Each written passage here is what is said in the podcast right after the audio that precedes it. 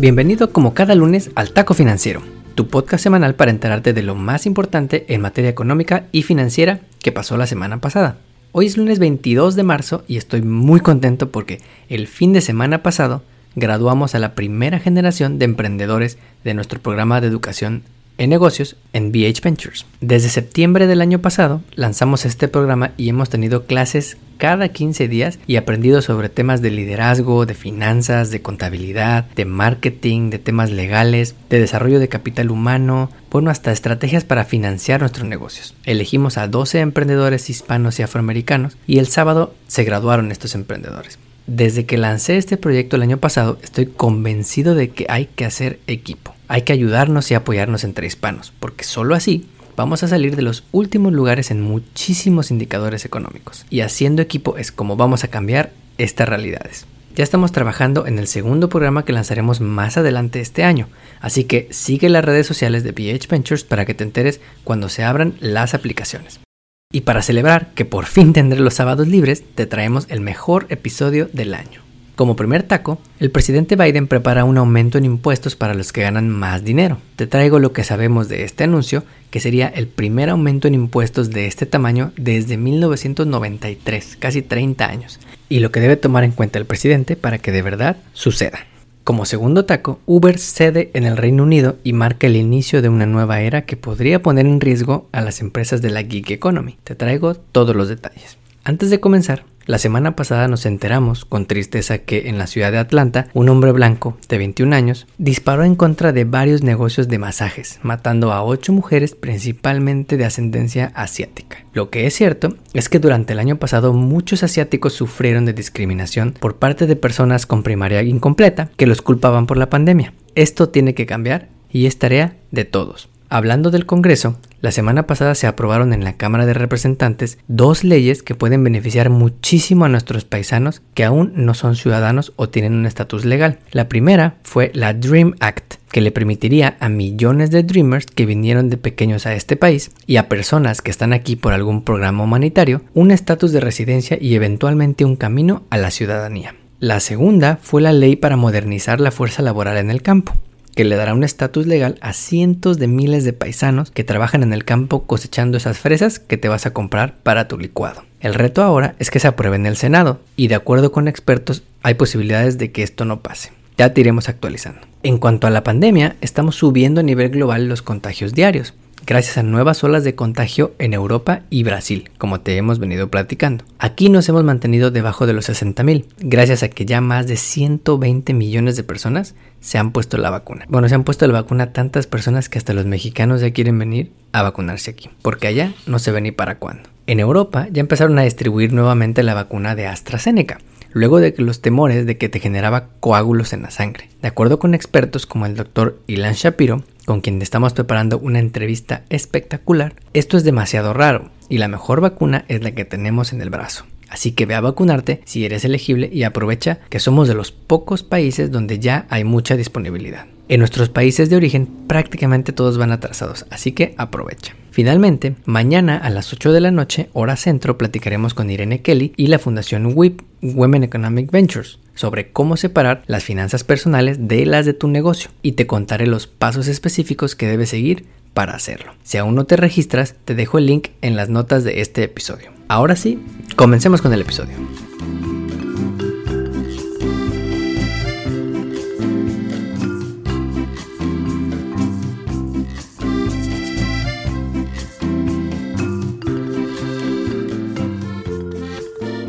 Como primer taco, la semana pasada el gobierno de Biden nos dio una idea de sus siguientes prioridades ahora que tiene la Casa Blanca y mayoría en el Congreso.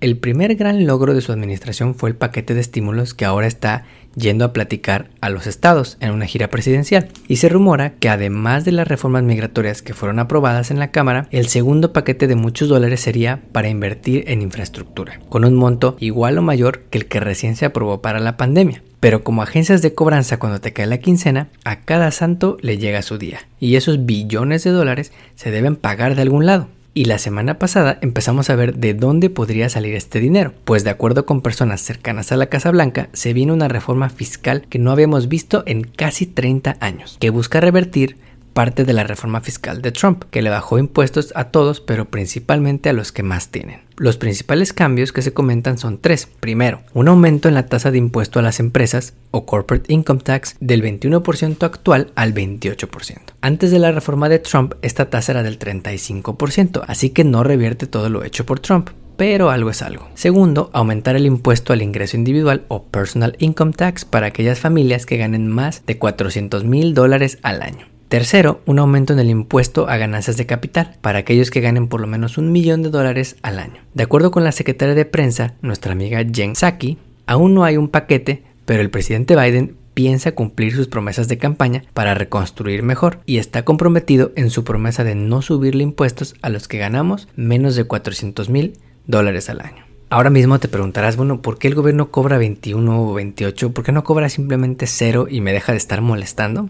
Bueno, pues básicamente porque alguien tiene que pagar lo que en la economía se conocen como bienes y servicios públicos, para los cuales el beneficio social o beneficio para la sociedad es más grande que el beneficio individual. Por ejemplo, policías, bomberos, ejército. Cuando llegan a salvarnos o ayudarnos, no nos mandan una factura, no nos mandan un bill, porque el gobierno es quien le paga esos salarios. Pero también cosas como parques, alumbrado público, calles y avenidas de libre circulación.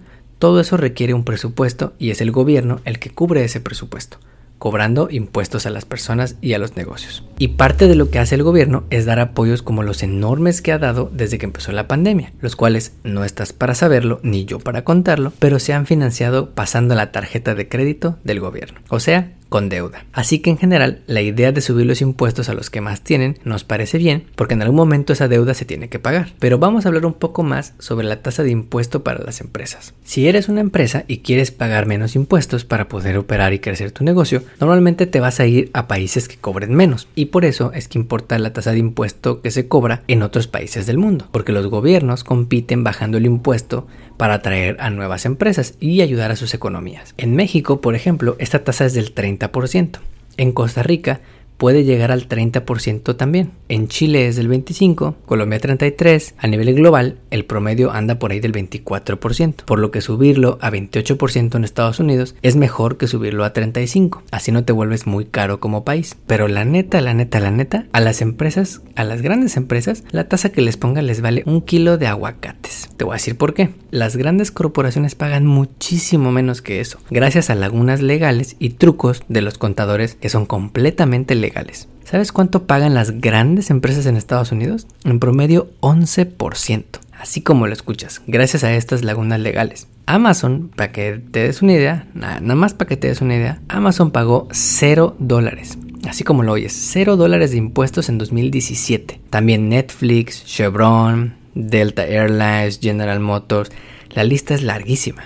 Así que no solo importa competir en la tasa de impuestos, también importa eliminar esos trucos legales que hacen que las grandes empresas paguen menos impuestos en realidad que los mortales como nosotros. En el taco financiero coincidimos con el plan de Biden de que los que más tienen contribuyan más, pero no solo se trata de subirles la tasa, sino de eliminar los hoyos que hacen en la práctica que estos sigan pagando menos. De nada sirve una tasa del 50% si en la realidad las empresas van a hacer lo que quieren con trucos legales. Como segundo taco, te hemos platicado ya antes sobre Uber y sobre el futuro de la gig economy. En noviembre pasado te platicamos sobre la Proposition 22 en California, donde los californianos votaron por seguir apoyando a empresas como Uber y Lyft a tratar a sus choferes como contratistas independientes y no como empleados, gracias a los millones de dólares gastados en lobbying. Te contamos también hace poco cómo Uber perdió un caso en la Suprema Corte de Justicia del Reino Unido, en el que cerca de 25 choferes demandaron a la empresa y ganaron, logrando derechos de trabajadores como vacaciones, salario mínimo y ahorro para el retiro. Bueno, pues la semana pasada Uber anunció que tratará como trabajadores a todos los choferes que tiene en Reino Unido. Así es, los más de 70.000 trabajadores de Uber que trabajan en el Reino Unido tendrán beneficios más allá de lo que gana un contratista. Nuestro amigo, el CEO de Uber, Dara Khosrowshahi, dijo, Pudimos haber seguido peleando esto en la corte, pero decidimos darle la vuelta a la página. Pues darle la vuelta a la página les va a costar cerca de 500 millones de dólares, de acuerdo con estimaciones de Bank of America. De acuerdo con la decisión, los choferes de Uber serán considerados trabajadores, con prestaciones como salario mínimo, vacaciones y ahorro para el retiro. Debes saber que el Reino Unido no representa un mercado muy grande para Uber, representa por ahí del 7%, por lo que el impacto quizá no va a ser los quebrar pero es el país donde tiene mayor presencia en toda Europa y lo que importa más, en nuestra opinión, es el precedente. Esto hace que otros grupos en otros países se animen a exigir condiciones de trabajo similares, cambiando potencialmente cómo funcionan empresas de la gig economy como Lyft, Instacart y muchas otras que hacen dinero de esta forma, conectando a personas que quieren un producto o servicio con otras que les llevan ese producto o les proveen ese servicio y cobrando una comisión en el camino. En el taco financiero creemos que vamos a llegar a un punto medio en el que las empresas de la gig economy otorgarán ciertos beneficios a los trabajadores, pero no tantos como a los empleados, pues siguen teniendo mayor flexibilidad que un típico trabajo de 9 a 5. Veremos cómo cambia esto la forma en que estas empresas son reguladas alrededor del mundo. Resumiendo el menú de hoy, Biden prepara un aumento en impuestos a los que más tienen, pero no debe descuidar los agujeros legales porque si no, la tasa da medio igual, la neta. Uber cede en el Reino Unido y clasifica a todos sus choferes como trabajadores, sentando un precedente para las empresas de la gig economy. Como taco de pilón, te traemos a una mujer hispana que la hizo en grande en la música. Y no puede ser otra más que Selena. Si eres millennial seguro piensas en Selena Gómez, pero la verdadera Selena nació en Texas por allá de 1971 y logró traer el género musical mexicano tejano a las masas. Selena Quintanilla creció hablando inglés pero su papá le enseñó español desde chiquita para que pudiera resonar en la comunidad hispana. La famosa reina de la música tejana tuvo muchos premios, como un Grammy en el 93 y un disco de oro en el año 94. Decían que iba a ser la próxima Madonna, pero desafortunadamente falleció asesinada por la presidenta de su club de fans. La razón, el maldito dinero. Una de sus frases más famosas al hablar de su familia Dice, lo padre de nuestra familia es que no nos guardamos rencores y esa ha sido la clave del éxito. Tenemos nuestros desacuerdos, pero aunque estamos bien o mal, vamos y nos disculpamos. ¿Qué tal? No olvides suscribirte a nuestro podcast donde quiera que lo escuches y ponerle 5 estrellas. Recuerda que estamos en Facebook, Instagram y Twitter como arroba taco financiero. Nos vemos el próximo lunes.